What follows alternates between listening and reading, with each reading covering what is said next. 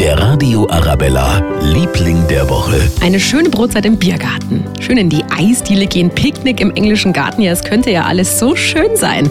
Wären sie nicht da die Wespen. Wir sind total genervt. Für andere heißt es Dauereinsatz.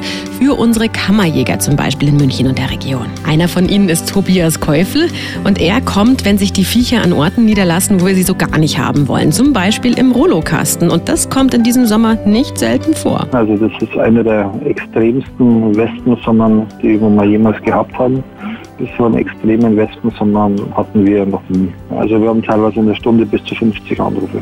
Bis Mitte Oktober werden wir das Vergnügen haben mit den schwarz-gelben Plagegeistern, aber immer für uns im Einsatz die Kammerjäger in München und der Region und dafür danke.